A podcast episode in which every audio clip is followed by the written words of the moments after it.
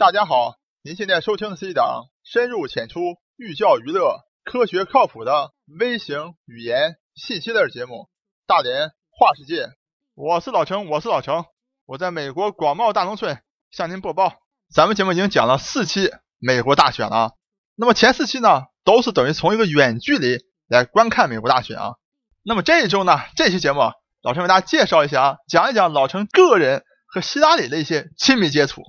讲起来真是时光荏苒，岁月如歌，那已经是八年以前了啊！当年呢，希拉里和奥巴马争夺党内的提名人啊，激战正酣，所以呢，奥巴马和希拉里啊，就到处到这个校园里去啊做演讲，各个州啊去拉选票。那么希拉里呢，就来到老城读博士的学校啊，那个时候老陈还是学生啊。那么除了学习之外呢，也特别想了解和这个学习美国的整个一个风土人情啊。那么大选政治活动，那么自然也是一个非常有意思的一个活动。所以呢，老陈就好像那些啊追韩国明星的粉丝一样，早早的跑到这个希拉里演讲会场上去啊，等待希拉里的到来。那么一等呢不要紧，就等了三四个小时啊。那么这也是老陈第一次去跑到这样一个啊政治活动现场，所以也等于是误打误撞，也不知道怎么回事，就就站到了哎希拉里要从后台进入到会场当中的。那条走廊的整个一个边缘上，哎，结果希拉里入场的时候呢，还和整个的支持他的民众啊亲切握手。说老兄正好站在这个啊最前端了啊，哎，和希拉里还亲切握手，这是老兄第一次和希拉里有一个亲密的接触。那么第二次呢，实际上并不是和希拉里啊直接的一个接触。大家都知道，美国这些名人啊或有钱人啊，都喜欢搞一个啊自己的慈善组织啊，比如说啊前两天那个扎克伯格啊生女儿了，说自己把自己的钱。全部都捐给这个他城内的这个啊慈善这个公司啊。那么希拉里和克林顿呢，也当然是如此啊。那么以凭借他俩的影响力呢，那么自然就成立了一个啊希拉里命名的这样一个等于是一个慈善组织。那么接受全世界各地的一个捐款。那么主要的一个啊目标呢，就想推动全球的健康发展，比如说新能源啊，比如说一些贫困地区的儿童的健康啊等等等等。那么老陈工作单位呢啊，正好也从事相关的研究啊，所以希拉里这个基金会呢，就派啊几个啊它里面的管理人员，就跑到我们这个单位来啊，做一些考察，做一些研究，那么做一些收集信息，那么决定一下是不是给我们投钱也好，或者和我们更多的合作，然后也和我们啊共进午餐，等于互相介绍一下整个一个情况。那么按照这个负责人的一些说法呢，就是说。整个这个希拉里基金会啊是相当的独立的啊，那么就等于是一个慈善的组织，那么接受全世界各地的捐款以后呢，和希拉里啊竞选也好，政治活动也好啊没有任何关系。比如希拉里的行程他在哪里，他们完全都不知道的啊。而且呢，只是说由于是希拉里和克林顿两个人建立的，依靠他们的名气啊来这个吸引资金，那么和他们实际上具体的操作和他俩呢啊关系不大的。但是呢，实际上整个这个希拉里基金会啊，给希拉里先选总统啊，也惹来不少的这个麻烦啊。那么具体是怎么回事呢？请听老陈啊慢慢道来。那么老陈上一期节目给大家介绍了啊，希拉里的整个人生，你去看他的简历，简直是精英到不能再精英了。著名的耶鲁大学法学博士毕业，在大学当过老师，做过大律师啊，著名的律师，州长夫人。总统夫人、第一夫人、联邦参议员、美国国务卿，这样一种人生的履历啊，所以老陈上期节目跟大家讲过了，希拉里就真正的美国精英的代表。大家也看到啊，这么一份精英的人生，这么样一份啊政治的履历和资历和整个人脉的积累，可是到现在到了选举的时候，大家会发现仍然是非常的困难啊。如果不是民主党党内的超级党代表票支持希拉里，现在希拉里和桑德斯还仍然是难分难解。而且从全国民调来看，希拉里和川普的整个支持度也非常的接近啊，就在三四个点的这个波动以内。那么实际上，让很多人啊反感希拉里的最大原因，就是因为希拉里啊整个人生太精英了。当太精英的时候，就会出现。前一段咱们国内经常讲的精致的啊利己主义者，实际上他们可能并没有想特别的利己啊，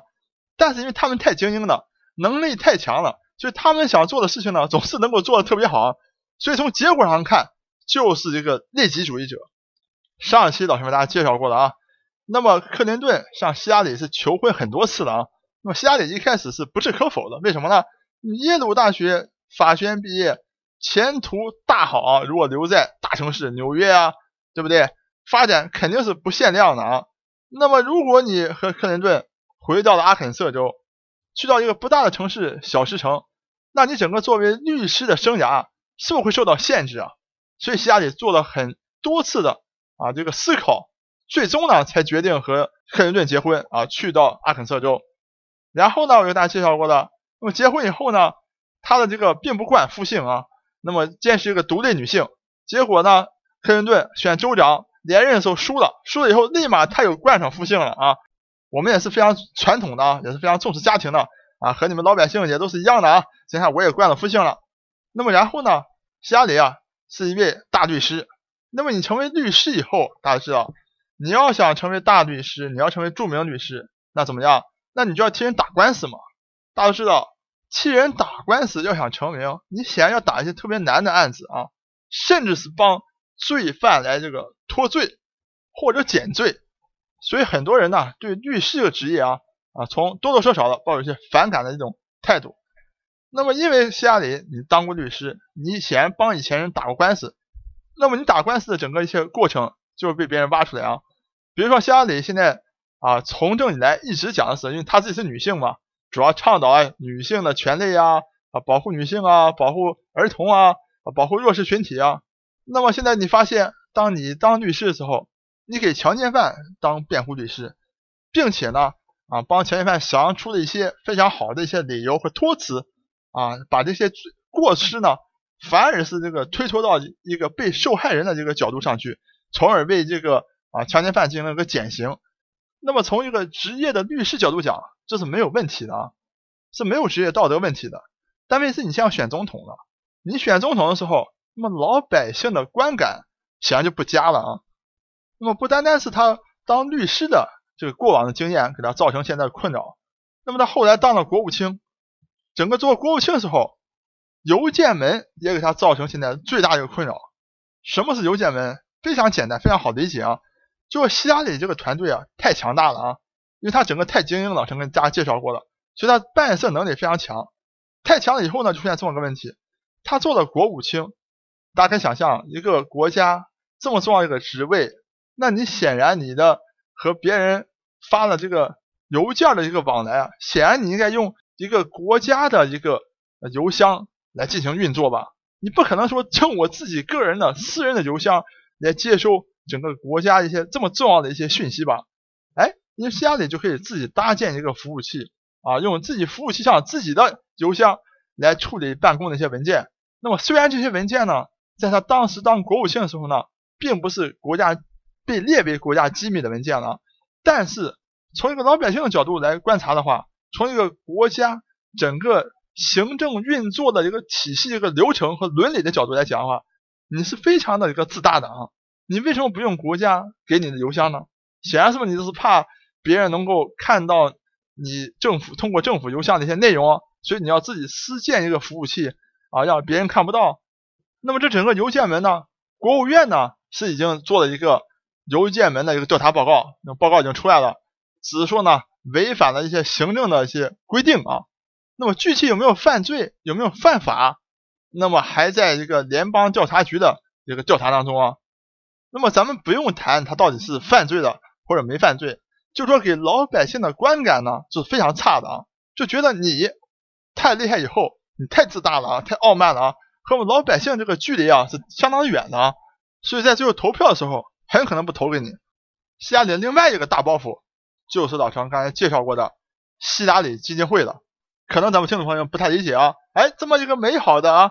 等于是一个啊非盈利机构的做慈善事业的基金会啊，希拉里和克林顿利用他们影响力啊去募集善款，为全世界做好事儿，怎么会给希拉里形成负担呢？原因就在于啊，这个善款啊是从全世界各地啊什么样的人你都可以来捐献，那么这样呢，就非常容易出现一个问题啊，什么问题呢？就是利益冲突。大家可以想一想啊，希拉里之前是任职的是国务卿啊，美国的国务卿这么重要的一个岗位，而且呢，希拉里出访全球各地啊，和等于是很多国家的这个政府部门要做谈判、要做协商、要做沟通的。那你现在好了，那你希拉里基金会还接受？其他国家政府的一个啊捐助，或者说和政府有着千丝万缕联系的公司的一个捐款，那你这样好了，等于说我今天要和你去以美国国务卿啊这样一个代表美国的状态出现和你谈判，结果背地里哎我还我的基金会还接受你的这个捐款，那你老百姓就问了，那你这个。代表美国利益出去时候和别的国家谈判的时候，有没有由于别的国家跟你的基金会投钱了，你对他印象比较好，所以你在谈判的过程当中或者交涉的过程当中为对方着想呢？而且你克林顿和希拉里的姑娘啊，切尔西·克林顿也工作在这个基金会啊啊，这有没有什么样的关系在里面啊？那么老陈个人认为呢，应该是没有啊，但是。你经不住老百姓的这样一个揣测啊，或者说你放在显微镜下观看的时候，你确实可能出现利益冲突，所以又给老百姓造成一种啊观感的不佳。所以呢，这期节目啊，老陈在这里啊，通过老陈和希拉里的 亲密的接触啊，引出来背景、人生、能力如此优秀的一个希拉里啊，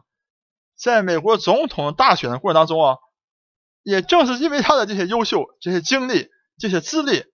给他带来了一些困扰。那么，其他这一次最好玩的美国大选当中，其他的候选人有意思的故事，敬请期待老陈在未来几期节目当中为大家介绍。我是老陈，我是老陈，我在美国广袤大农村向您播报。本节目一切观点均属个人观点，一切材料均来自网络。本节目不对。你的生活方式构成任何指导。参与话题的讨论，请关注我们的微信公众账号“大连花世界”，或者在新浪微博大连花世界，我们等你来吐槽。